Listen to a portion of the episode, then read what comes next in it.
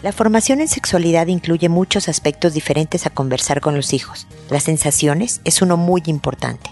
Escucha este episodio. Esto es Pregúntale a Mónica. Noviazgo, pareja, matrimonio, hijos, padres, divorcio, separación, infidelidad, suegros, amor, vida sexual. Toda relación puede tener problemas, pero todo problema tiene solución. Pregúntale a Mónica. Porque tu familia es lo más importante.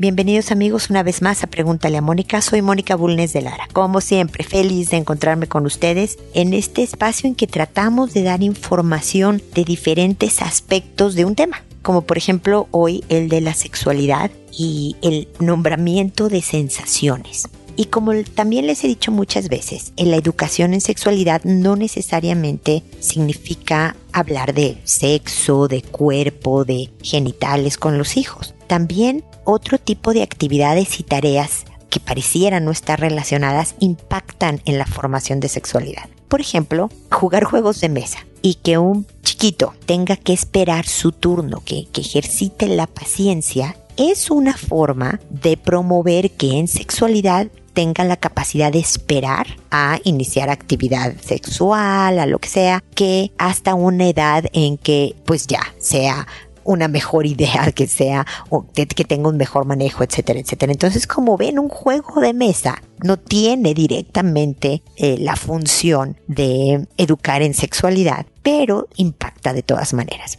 Y el día de hoy el tema de nombrar las sensaciones, de nombrar las cosas por su nombre. Yo les he dicho a muchos papás que a los genitales les enseñen a los hijos a decirles cómo se llaman pene, vagina. No es esto de ponerle apodos, su cosita. Y les he contado la anécdota de una señora que al pene de sus hijos le decía pili. Y, cuando te bañes, hijito, límpiate muy bien tu pili. Y tu pili, y tu pili, y tu pili. Y un día la señora les presenta a sus hijos a su amiga Pilar que le decían pili. Y los hijos oyen cuando la mamá le, oye Pili, ¿quieres un café? Y los niños con cara de susto diciendo, ¿te llamas Pili?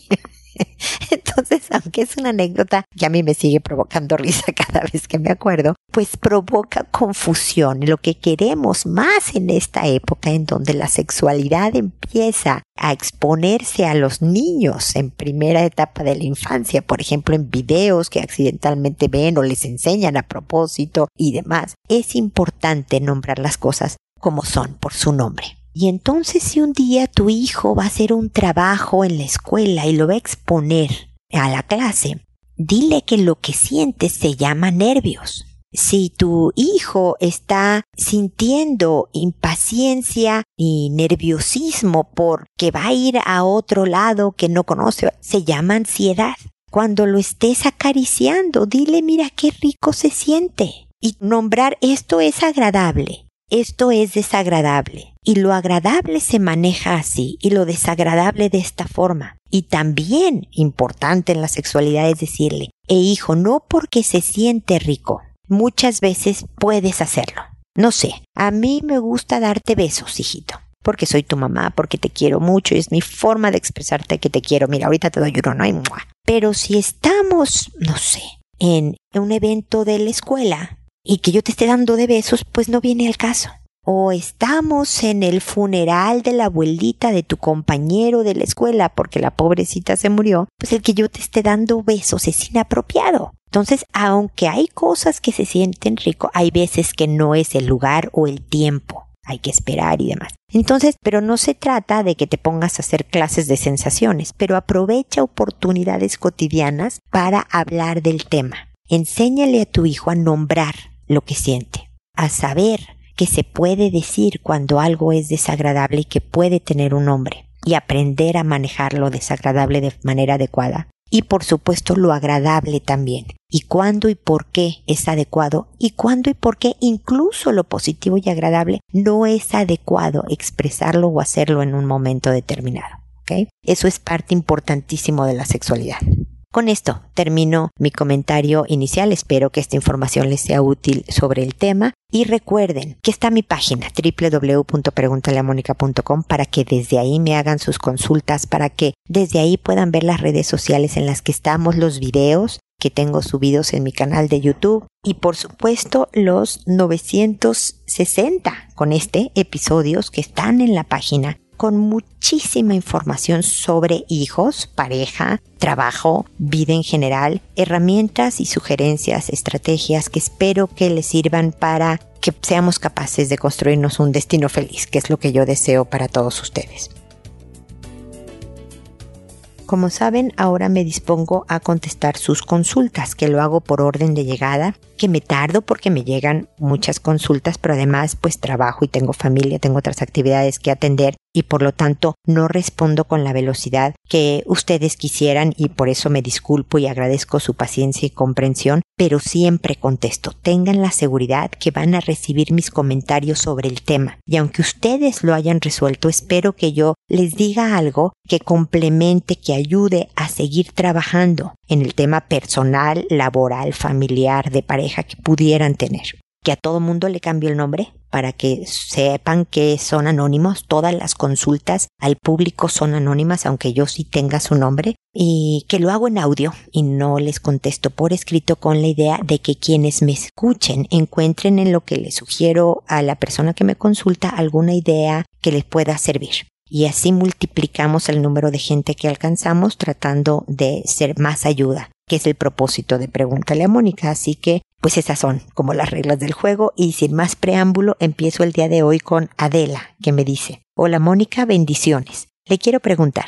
mi hermana tiene un niño de 12, una niña de 11 y otra de 8 años. Le quiero consultar del niño. Es algo callado y ha perdido dos años en los grados cuarto y quinto de primaria y tiene una mala relación con las hermanas, les pega e insulta. Prefiere irse donde la abuela o las tías para no estar en su casa. Mi hermana me dice que está preocupada por estas conductas que ha tenido el niño y no sabe qué hacer. Me gustaría que me orientara. Gracias. Pues Adela, ojalá pongas a tu hermana a escuchar mi comentario, pues obviamente porque se trata de su hijo. Me da mucho gusto que tú seas esta tía preocupada y que me hayas contactado, pero bueno, me quiero dirigir a tu hermana específicamente y además que si ella tuviera más dudas, inquietudes o algo no le quedó claro, pues que sepa que me puede escribir ella contándome más de lo que ella quisiera ser resuelto, ¿no? Pero eh, muchas veces he dicho, Adela, que la conducta de los hijos es su idioma. Para ellos hay veces que le preguntamos qué te pasa y te dicen no sé, y sobre todo a los 12 años, ¿no? Que está terminando la pubertad, está empezando la adolescencia. Entonces, no sé, ¿qué te pasa? Nada, no,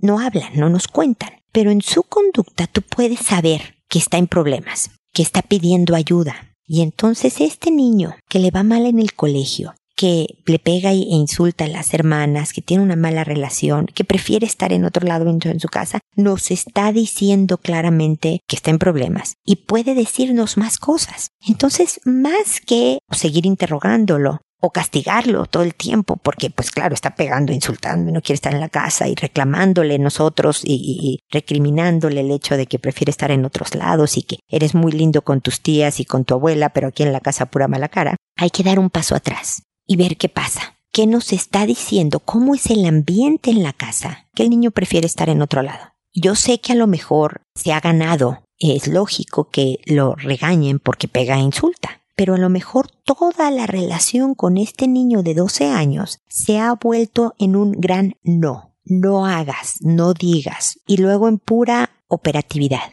Estudia, trabaja, hiciste la tarea, porque mira las calificaciones que tienes y me explico. Para que la cosa mejore, necesitamos a un niño que esté de mejor humor. Necesitamos bajar las defensas, quitar el rechazo que siente por la casa. Entonces, de alguna manera, yo tengo que dejar de decir tantos nos, de corregir tanto, de dar tantas instrucciones, si fuera el caso. Y cuando la cosa empiece a estar mejor, llevármelo a pasear, a caminar. Siempre ayuda a hablar de temas importantes caminando con las personas con las que queremos hablar del tema importante, pues porque la caminata, ya sabes, saca endorfinas y dopamina, porque el ambiente hace que sea más amena la conversación, porque estando fuera se puede hacer menos escándalo que a lo mejor puertas adentro. Y, y explícale, por ejemplo, que está en la pubertad y que estas malvadas hormonas preparándonos para la adolescencia y después para la vida adulta hacen muchas veces mucho desorden en nuestra vida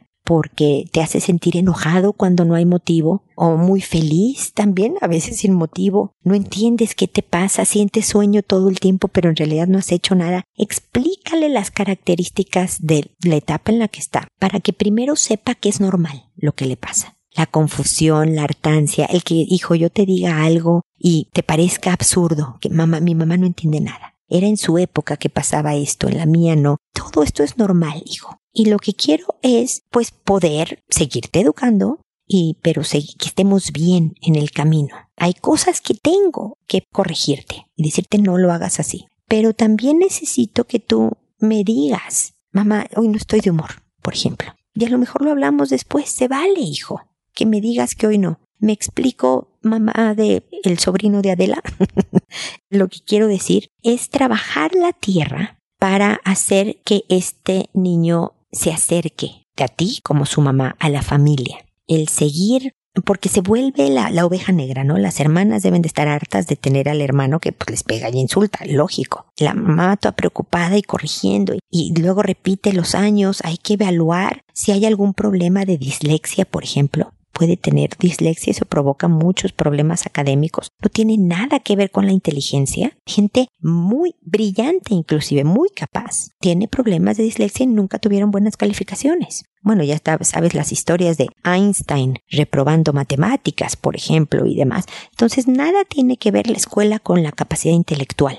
La escuela es capacidad académica, que es muy específica. Pero, tristemente, cuando tenemos malos resultados en la escuela, nos hace sentir tontos la escuela. Y eso es nefasto, porque es una falsedad. Y hablar con el hijo de esto reforzar, pero también checar ¿Cuál es el problema? Si es una dislexia, si nada más necesita un profesor que lo regule en ciertos temas. Fíjate que nosotros, en mi familia, nos mudamos por razones de trabajo de, mi esposo muchas veces de país. Y eso provocó en mi hija, la, la única mujer que tengo, unas lagunas académicas tremendas, especialmente en matemáticas. Entonces cuando llegamos a Chile, soy mexicana, pero hemos vivido en Chile muchos años, la pobre le iba mal, reprobaba matemáticas. Y pues le puse un maestro un profesor que en las tardes, una vez por semana, le ayudaba en matemáticas. Y la verdad es, le pagaba yo al hombre cada mes y Mariana seguía reprobando. Entonces yo decía, oye, ¿qué onda? ¿No? Como que, ¿qué está?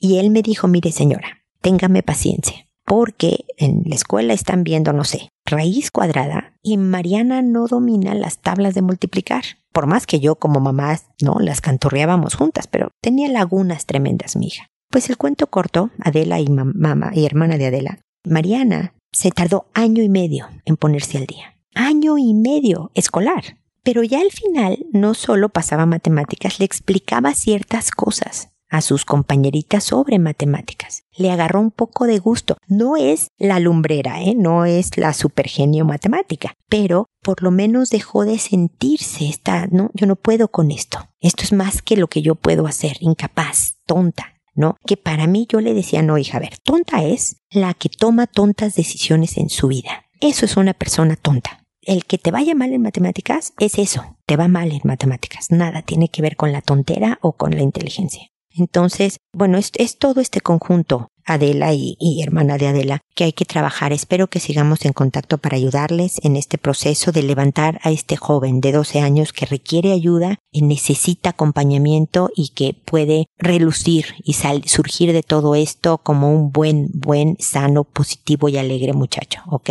Estamos en contacto. Luego está Belinda que me dice, tengo una consulta. Tengo un hijo que está por cumplir 12 años y me enteré que se dio un beso con su primo de la misma edad. Quisiera que me aconseje qué es lo que puedo hacer, ya que no entiendo lo que podría estar pasando. Le agradezco me ayude un poco. Saludos. Aunque es algo muy callado, Belinda, es frecuente. Tú sabes que a los, como decía hace un minuto, los 12 es la frontera entre pubertad y adolescencia. Las hormonas están a todo lo que da. Hay mucha impulsividad y hay poco autocontrol. Y eso es lo que tenemos como papás que educar, el autocontrol. Y el autocontrol también se educa, como decía en la introducción, con otras tareas. Por ejemplo, ayudando en casa, a poner la mesa, a quitar la mesa, a sacar la basura, ayudarle al hermanito a abrocharse el zapato, cosas así. Es controlar las pocas ganas que tengo de hacer esto y forzarme a hacer lo que debo de hacer. En Bueno, te iba a dar más ejemplos de autocontrol, pero no importa, hay que educar el autocontrol. Y hay experimentación. Y hay veces que durante la adolescencia los niñitos por experimentar con este tipo de cosas, incluso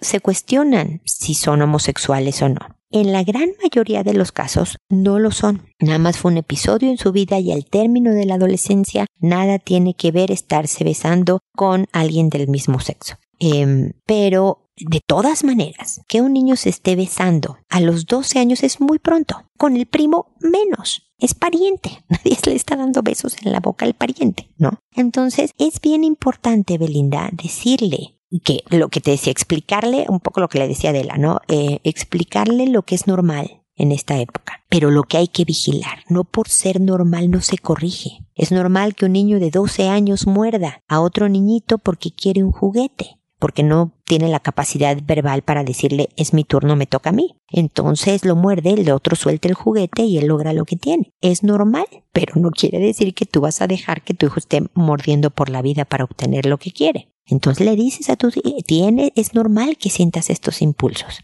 que tengas ganas de ver cómo se siente. Pero no podemos estar siguiendo los impulsos libremente. Yo puedo sentir el impulso de robarme ese maquillaje porque está muy bonito y no traigo dinero. Pues sí, que voy a sentir padrísimo, lo digo en mexicano, cuando tenga en mi poder el maquillaje que tanto me gusta, pero no porque yo sienta padrísimo. Debo de hacer algo que sé que es incorrecto, que hay un tiempo para hacerlo y una manera para hacerlo. Por ejemplo, el tiempo va a ser cuando tenga el dinero para comprarme el maquillaje. Bueno, el tiempo para estarte besando, para estar empezando relaciones de pareja, para empezar actividad sexual, que dar besos en la boca es una especie de actividad sexual, es parte de la actividad sexual, sea en el tiempo y con la persona y la forma adecuada. Y contexto, hijo. Entonces es normal, pero eso no se hace es importante que tengas la confianza también, viejo, yo a los niños les digo viejo, a lo mejor por envidiosa, eh, viejito, de, de decirme si tienes una duda, si tienes una preocupación, a lo mejor después de besar al primo te dio una preocupación tremenda, de, que, porque sabías que estabas haciendo algo incorrecto. Ven y cuéntame. No te voy a regañar. Sí te voy a decir no, eso no, y que no vuelva a suceder. Y darte ideas de cómo evitarlo, porque los impulsos son fuertes, más en tu edad por esto de las hormonas. Entonces, oye, te dan ganas de sentir algo físico que sabes que es inadecuado, vete a donde hay otros adultos. Aléjate del lugar donde estás solo con la otra persona porque puedes caer. Ponte a ti mismo obstáculos, hijo. Y si te ve Belinda con una actitud cercana, cariñosa, abierta a hablar del tema, tranquila. Aunque por dentro tú estés escandalizada, asustada, preocupada, tú actúas perfecto y le das la mejor impresión a tu hijo. Puede, no es garantía, que el niño sepa que cuenta contigo y te cuente un poco de más cosas. A lo mejor no te cuenta nunca nada hasta que estén problemas, pero sabe que cuenta contigo. Sabe que no vas a ser esta mamá que se va a rasgar vestiduras, que va a llorar enfrente de él, pero ¿cómo pudiste hacerme esto a mí? Que no lo va a chantajear emocionalmente, sino que puede hablar y puede encontrar en ti el contexto que necesita para tener una vida sexual eh, sana, positiva, que le permita ser feliz que tenga la conciencia tranquila, que bla, bla, bla, ¿ok? Entonces espero que mis comentarios te ayuden. No le saques al tema, Belinda. Papás que me están oyendo, no rehuyan el hablar con sus hijos de estas cosas porque es indispensable esta formación en sexualidad para lo que decía, crezcan de una manera sana y positiva como adultos. Ahora es Catalina la que nos dice, mi hijo más grande de siete años es de mi primer esposo que falleció antes de que cumpliera un año. Es un nene rebelde, siempre rompiendo las reglas. Hace un mes, en un campamento escolar, mostró su pene y animó a otros nenes a mostrar y a chuparse entre ellos, y así lo hicieron. Y siempre le hablamos de partes privadas e intimidad. De hecho, es algo que le fui diciendo camino al campamento. Se armó un gran revuelo escolar y lo cambiamos de escuela. Por otro lado, nos alarmó muchísimo pensando que alguien estaba abusando de él. Su psicóloga nos dice que no, que no tiene signos de haber sido abusado. Ella piensa que se nos escapa algo y estuvo mirando cosas en YouTube. Él sufrió por el cambio de escuela. Le explicamos que lo que hizo está muy mal. Hoy la voy a buscar al curso de verano y el profesor me dice que lo encontró jugando a las espadas con su pene y él de otro nene. Y ya no sé qué pensar y qué hacer. Él dice que estaba jugando. Volví a la carga y dice que nadie le está haciendo nada, nada malo. Estuve leyendo sobre exploración sexual inadecuada. Todos sugieren que tiene que ver con abuso infantil, pero mi, mi nene no es un chico retraído, no tiene trastornos de aprendizaje, no se hace pis encima, no es un nene que no quiere estar con algún adulto, al contrario, es súper sociable e inteligente. Yo ya dudo de todo el mundo, de mi esposo, los abuelos, tíos, primos, no sé cómo manejarme. Lo iba a cambiar de psicólogo, pero no tengo por qué desconfiar de la que está yendo. Ella me dice que me quede tranquila, que sacó todo de internet. Me gustaría saber si tienes experiencia en algún caso parecido. Gracias. Mira, Catalina, eh, sí, hay, hay rasgos de personalidad que son, a ver, voy a usar el término muy intensos, que tienen características muy fuertes, predominantes. Tu hijo definitivamente es líder, ¿no? Y esto hay que decirle, pero hay que ser un líder positivo. Hay que jalar gente hacia el bien, ¿no? No sé si le gusten los superhéroes, pero esto es lo que hacen. Como dicen el hombre araña, ¿no? Con gran poder, gran responsabilidad. Y explotar esta parte de tu hijo hacia el bien puede que sea un motivador para él, porque si vio cosas en Internet pues obviamente si está sexualizado, me imagino que después de tener la alarma de que de YouTube estaba viendo cosas, ustedes bloquearon, configuraron los dispositivos a los que pueda tener acceso para que no tenga tanta pues disponibilidad de estos contenidos. Los niños son muy hábiles para darle la vuelta a los controles de los papás, pero hay que seguir intentándolo vigilar por todos los medios qué tipo de videojuegos, qué tipo de videos, qué tipo de compañía inclusive teniendo, o sea, como una supervisión más estrecha es definitiva. Otra es ponerlo en un deporte agotador. Fútbol, soccer. Yo soy latina, así que soccer es el fútbol que, que conocemos nosotros. Puede ser karate. Siempre recomiendo el kickboxing. Él no tiene problemas de ira, de rabia, al parecer, por lo que me cuentas, pero algo que de verdad queme energía tu hijo que tiene toda esta eh, poder en sí mismo, que a lo mejor a los siete años le queda grande, la capacidad que tiene la está sacando de una manera inadecuada, a lo mejor por la influencia de los videos de YouTube, a lo mejor por lo que tú quieras, y además de alguna manera sabe que provoca escándalo que obtiene atención, atención positiva, digo negativa, ¿no? Porque lo corrigen, le dicen que eso no, pero obtiene atención, que a los muy líderes y con ciertas características, estoy, tú sabes, no conozco a tu hijo, no lo he visto, no lo he evaluado, pero podría tener rasgos narcisistas, por ejemplo, y obtener esta satisfacción de atención de los adultos y demás, también es algo que lo alimenta, aunque sea negativamente. Valdría la pena no sé si lo está haciendo la psicóloga o ya lo hizo, toda una,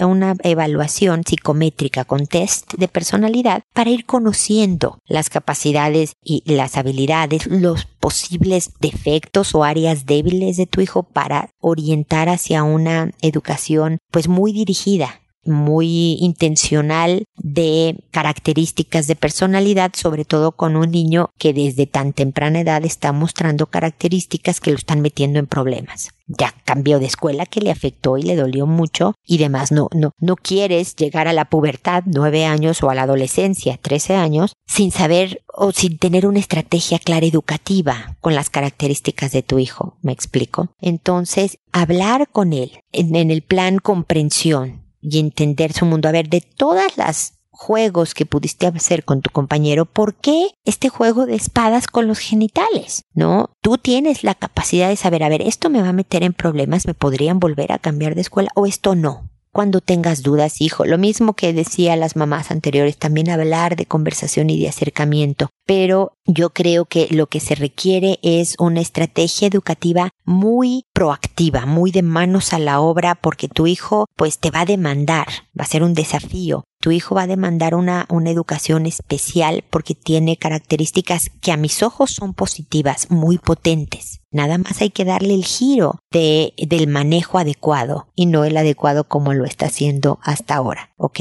Entonces creo que vale la pena esta evaluación psicométrica de rasgos de personalidad y ver qué información nos proporciona, qué rasgos avienta la, prueba para yo estar alerta, para promover lo bueno, para digamos, potenciar las fortalezas y saber cómo enseñarle a manejar las debilidades de una manera mucho más efectiva, ¿ok? De todas maneras, espero, Catalina, que sigamos en contacto. Dakota, por otro lado, me dice, hace unos días pillé a mi sobrina de seis años enseñándole algo terrible a mi hija de cuatro años. Reaccioné muy mal y no es de índole experimental, es que algo les le están haciendo a mi sobrina. Bueno, pasaron dos semanas y mi hija se estaba bajando los pantalones con la vecina de tres años. No alcanzaron. Después de eso le expliqué que esos no eran juegos de niñas, que sus partes son privadas y todo lo que uno explica. Hace unos días la pillé queriendo jugar a lo mismo. Me ofusqué, esta vez la castigué, le di unas nalgadas y le quité todo lo que ella más le gustaba. Y fui muy cortante dos días. Ya no doy más, no sé qué hacer. Ella sabe que es malo. Si no, lo haría delante de uno y no lo hace. Estoy desesperada. No sé cómo actuar con mi hija, si ser dura o no. Ella sabe que yo no soy así, pero no sé cómo hacerlo para que olvide tal situación. A ver, Dakota, no necesariamente tu hija ha entendido que es malo porque no lo hace frente a ti o a otras personas. Ya vio que le fue rete mal. La super castigaron, le pegaron.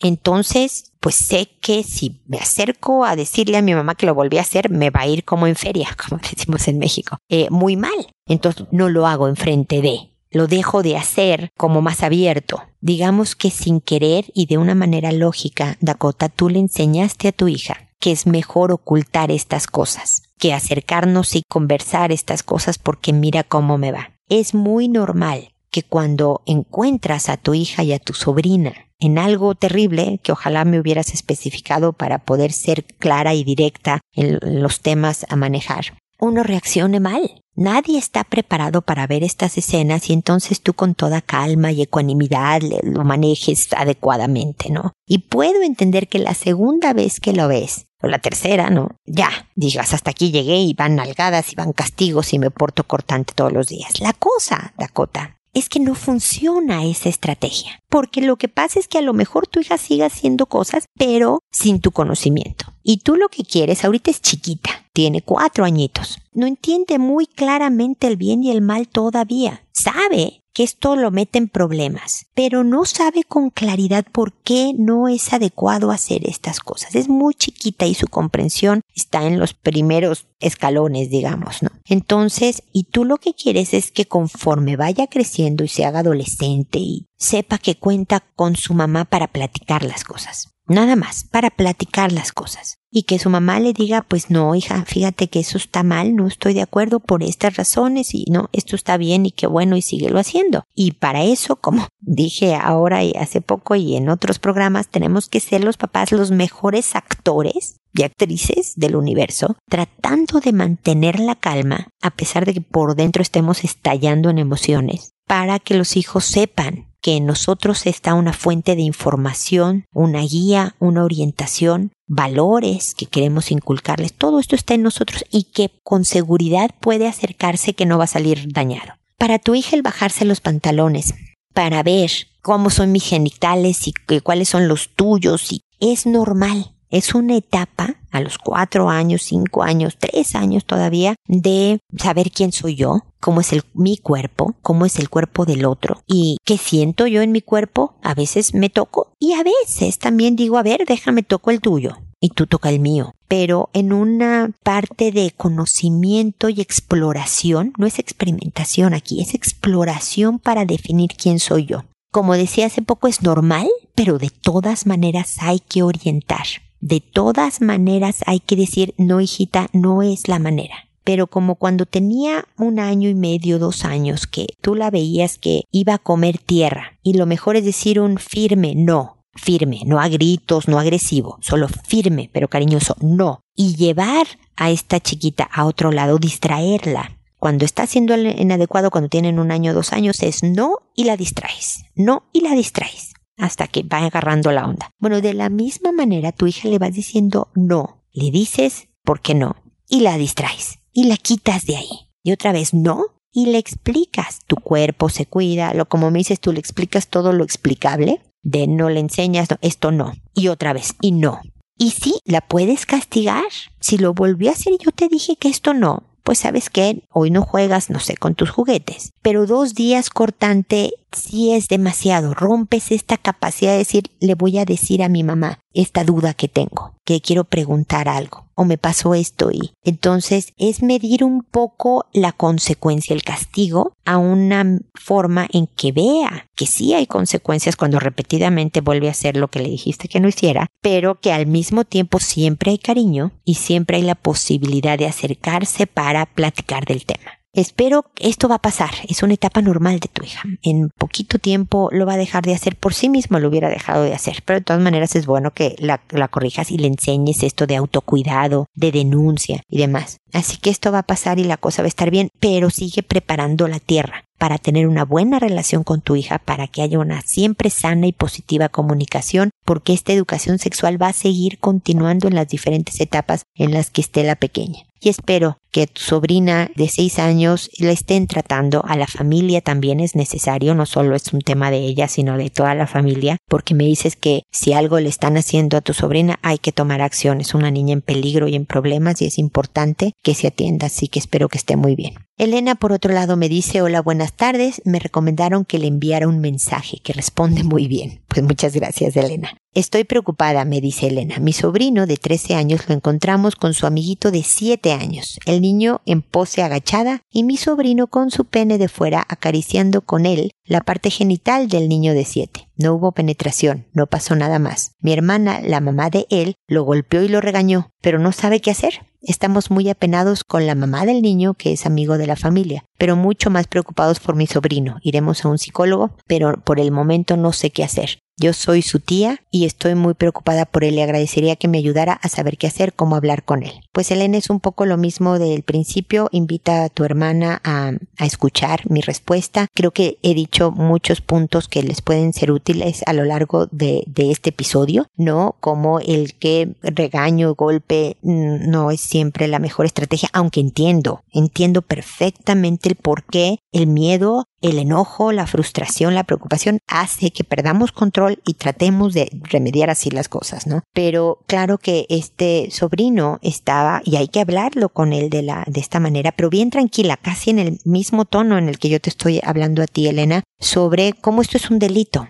Esto se llama abuso sexual y que si tuviera más años podría ir a la cárcel que si hubiera una denuncia de este niño de 7 años, de los papás de este niñito de 7 años, podría estar en un proceso judicial a pesar de tener solo 13 años. Nuevamente, como he hablado en el programa, explicarle cómo es normal que uno sienta impulsos y curiosidad y ganas de sentir. Y además es seguirlo educando en el autocontrol, en el aguantar, aunque quieras y puedas el no hacer. Hace tiempo estábamos en un lugar muy cerrado de vacaciones y mis hijos querían, eran como adolescentes y querían desvelarse toda la noche y no dormir y ir a un lugar, de fiesta y sobre todo era mi, mi hija Mariana de la que he hablado hoy dos veces, ¿no? Y me decía, es que ¿por qué no? No nos va a pasar nada, es un lugar seguro, no hay alcohol, mamá, ¿por qué no? Y yo le decía, mira hija, en esta ocasión quisiera nada más que supieras cómo a veces podemos hacer cosas pero yo creo tenía 14 años si no me equivoco en ese momento. Por la edad que tienes, creo que este plan no es apropiado para tu edad. Esto que me estás describiendo que quieres hacer es de más grandes. Entonces, aunque puedas, aunque todo el ambiente parezca que no lo vamos a hacer, no lo vas a hacer. Y, es, le caí gordísima, no entendió nada en ese momento, quiero esperar que ahora que tiene 24 ya, ya ha agarrado la onda, pero me explico, hay que seguir entrenando y educando a este niño en el autocontrol, en la impulsividad, en, todo esto. Si llegaran a ir al psicólogo, vaya la familia entera, no solo él. Hay que ver temas de educación, de formación, de estrategia de cómo manejar esto con el hijo. Y le va a ayudar al hijo ver que no solo a él lo mandan al psicólogo como, como si él fuera solamente el que esté en problemas, sino también la familia entera lo acompaña. Y eso ayuda a que él esté con mejor actitud. Cariñosa firmeza diciéndole esto no puedes volver a suceder, es muy grave, pero entiendo que te está pasando, te sugiero estas ideas, vamos todos al psicólogo, hijo, porque vamos todos a aprender cómo manejar mejor estas situaciones, porque lo que tú quieres es tener una vida sexual sana y positiva y una buena vida en general, constructiva y digna. Entonces vamos entre todos a aprender cómo guiarte nosotros y tú hacerlo de esta manera no despegarse de él, por supuesto, no dejarlo sin supervisión con niños pequeños y seguir observando su conducta. Yo creo que la psicóloga, el psicólogo va a ser una buena guía y espero que poco a poco las cosas tomen rienda. Aquí estoy, Elena y hermana de Elena, para lo que puedan necesitar con otro comentario o información adicional. Espero que sigamos en contacto y espero amigos que nos volvamos a encontrar en un episodio más de Pregúntale a Mónica. Y recuerda hacer todo siempre, primero con amabilidad. Hasta pronto.